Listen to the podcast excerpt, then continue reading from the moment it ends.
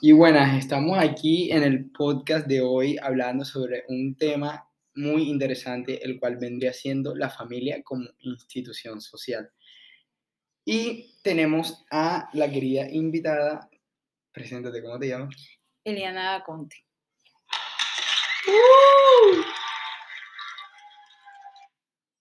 A la cual denomino Nana, ya que es mi prima, a la cual quiero mucho y estimo demasiado, y por lo tanto la escogí para realizar este podcast.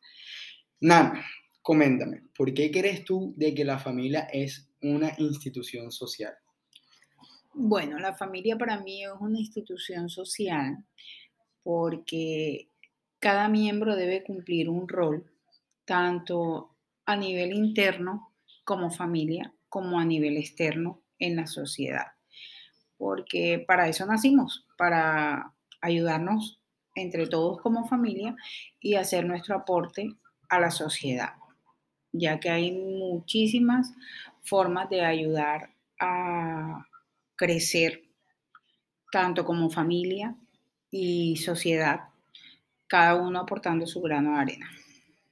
Bueno, yo creo de que para esto necesitamos de que, como ya mencionó, que exista una cohesión, es decir, que todos los miembros de la familia vayan en la misma línea, como ya cabe resaltar que se ha mencionado, la familia ejerce pues la función de satisfacer diversas necesidades, como lo son la afectiva, la económica, de apoyo y seguridad, educativa y social y por último la sexual. Funciones también que tienen las, las instituciones familiares como lo son la, fusión, la función de control, asignación de roles, resolución de conflictos y de desarrollo personal de la identidad de esta. También venimos teniendo otros que son los estilos educativos en la familia, en el cual está la permisividad, lo cual vendría siendo autoritario, es decir, que papi, mami o quien sea, abuela, tía, te van dando órdenes por aquí órdenes por allá. En cuanto a la calidez, se vendría siendo como una forma democrática en las cuales las necesidades de los integrantes de la familia se van llevando a cabo.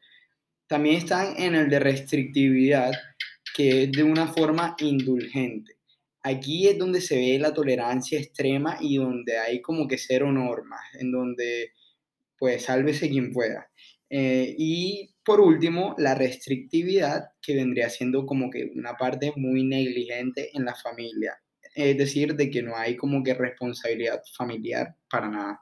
Nana, ¿tú con cuál crees que pues de estos tú te acercas más de una forma permisiva, cálida, restrictiva o democrática? No sé, cuéntame.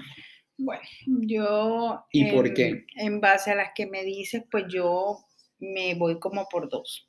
Me voy como por la democrática y la restrictiva, ya que pienso que eso va de acuerdo al rol que cada uno cumple en su familia. Por ejemplo, es importante tener en cuenta pues todos los pensamientos y, y, puntos de vista de cada uno de los miembros de su familia, pero ahí es donde juega el rol de restrictiva.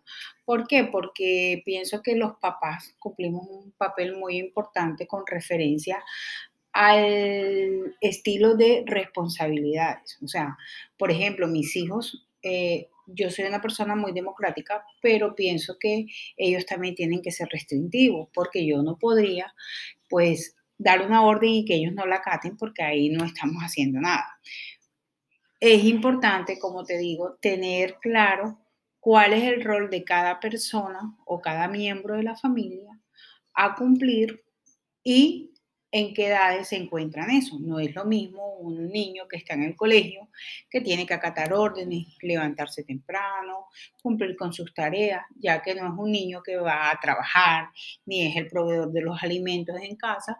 Entonces, eso ahí es donde juega la función de los roles. Como el otro ejemplo, el, hijo que de pronto vive con sus papás todavía, que no se ha independizado, pero él hace su aporte, es responsable.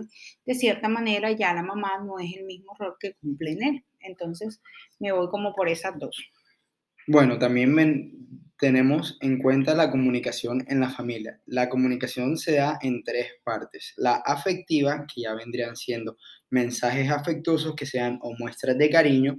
Lo instrumental, que vendría siendo compartir datos del funcionamiento familiar, es decir, del día, de las actividades, de los pagos pendientes y demás. Y la otra tipo de comunicación, la cual es cuando se habla de un término específico, ya sea deporte, modas, etcétera, etcétera. También tenemos los estilos comunicativos que parten de esta comunicación que hay en la familia, los cuales son el positivo, que es una conversación fluida, el negativo, donde ahí viene la conflictividad, y el reservado, en el cual no existe comunicación fluida para nada, es como todo lo contrario a lo positivo y el violento. Este es muy, pero muy negativo y tóxico para la familia. Nana, coméntanos, ¿tú con cuál crees de estos cuatro con el que tú te consideres que desarrollas en tu día a día? Bueno, pues te cuento que me encanta mucho el fluido. Ya te lo expuse en la pregunta anterior. Hay que tener una muy buena convivencia para que las cosas puedan fluir. Eh, el diálogo pienso que es lo más importante que debe existir en un hogar, porque cuando las cosas se dialogan, empezando de cosas tan sencillas como, como el, estipular roles. Buenos días. Exacto.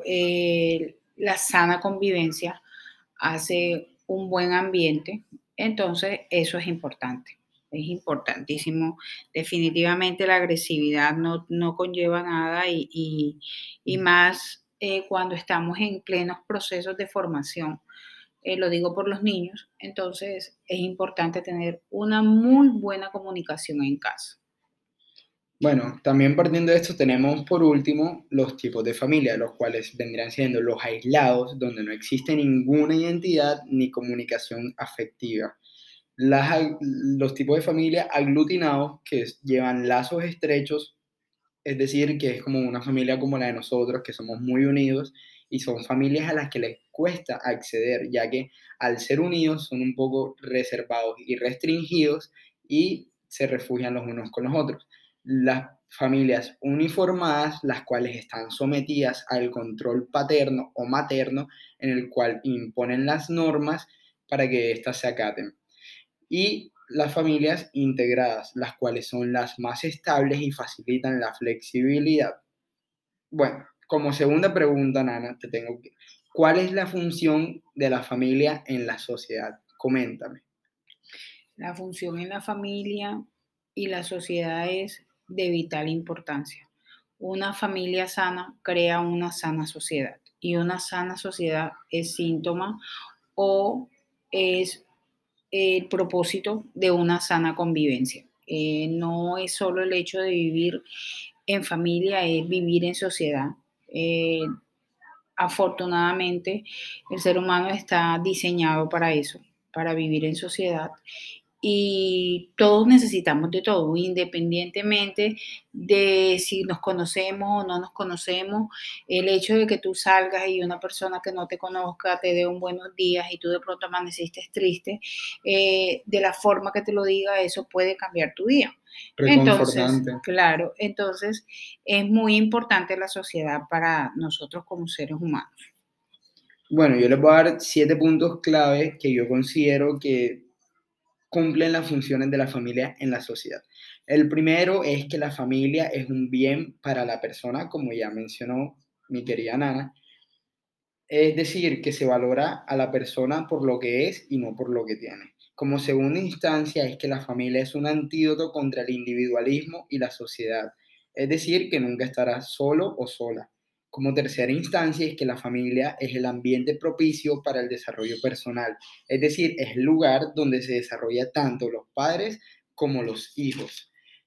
Como cuarto, la familia es transmisora de la vida de cada ser humano. Es decir, ahí es donde juega un papel muy importante, ya que el ser humano nace, crece como persona, se desarrolla como hijo, como hermano y gracias al modelo de los padres, de la abuela, de quien pues se tenga la crianza.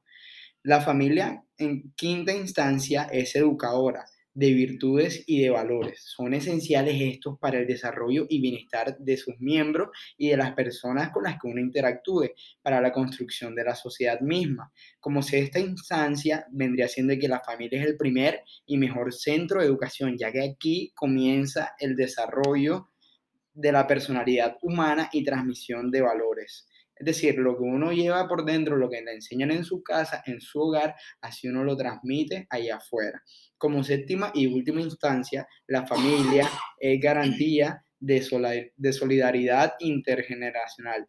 Es decir, en la familia es donde se encuentran diferentes generaciones, ya ven siendo hijos, padres, tíos, primos, tatarabuelos, abuelos, bisabuelos, etcétera, etcétera. Bueno, Nana, ahora te tengo una pregunta y es sobre el debate actual, centrado en las uniones de hombres o mujeres pues del mismo sexo, que esto como que reivindica la posibilidad del matrimonio, es decir, como que al menos su aspecto civil, es decir, la demanda de su reconocimiento como padres adoptivos y permitir la crianza de hijos de estos mismos. ¿Tú qué consideras acerca de estos ideales? Sin rayar de pronto en el tema, eh, pienso que es muy importante, muy, muy importante eh, la crianza de los hijos. Eh, no tengo nada en contra del homosexualismo, no tengo nada en contra de ellos, de su... Respetable. Sí, sí, total, pero pienso que no es más fácil para pues, los niños tener en casa dos papás o dos mamás a lo convencional. Eh, de igual, eh, partamos del hecho de que dos personas del mismo sexo pueden generar eh, conflictos internos con el niño, no solamente por el ámbito de casa como tal, es lo que pienso que nos daña más en ese momento es la sociedad, es el señalamiento, es el prejuicio, es como tal el motivo de la crianza. Entonces, eso yo pienso que sí afecta un poco al individuo, pero eso no es que pues te quite o no valores como tal. Es como la forma de, llevarlo y respetable esa decisión, la verdad.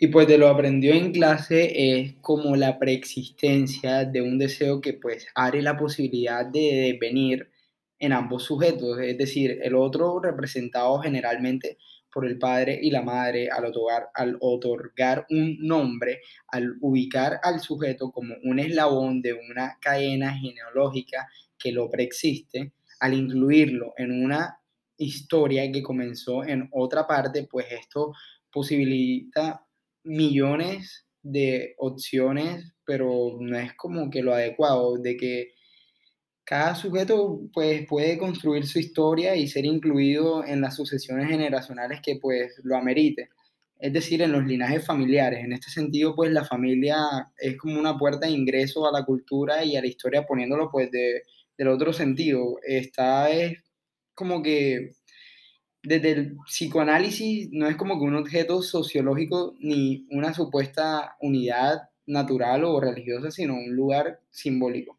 por así decirlo.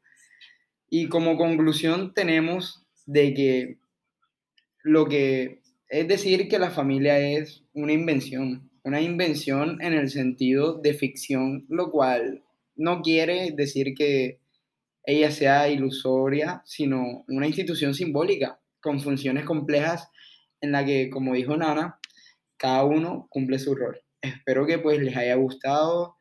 Eh, un placer haber estado con ustedes. Gracias por escucharnos. Ana, ¿algo que tengas que decir?